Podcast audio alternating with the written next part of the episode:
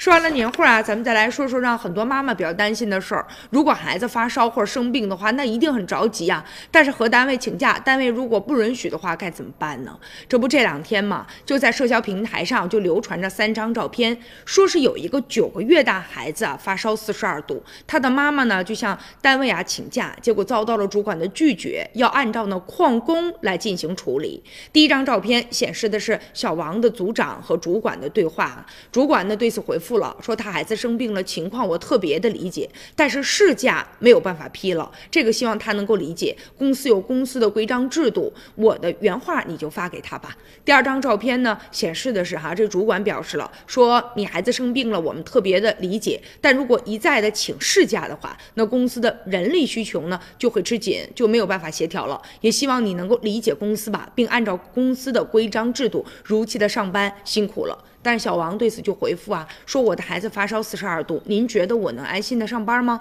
孩子九个月正在母乳啊。对此呢，主管就表示说，我理解你，但是呢，表示就是事假呢没有办法批准了，很抱歉。但是小王现在就讲啊，他说我也理解公司，但问题就是什么呢？对于哺乳期的女性，我不知道是不是我要对此进行维权了，因为呢，请假不同意要扣我旷工。现在呢，记者呢也联系到小王，小王的意思就是说呢，如果说正常的请事价的话是可以的，但是呢，旷工啊，这个和事假本质上是有区别的啊。目前呢，现在呃，他们单位的工作人员也表示啊，要进一步的来对这个事儿进行处理了。其实这也深层次的说明，确实很多女性，尤其是年轻的妈妈，在职场和家庭当中啊，确实也会有很多的无奈啊。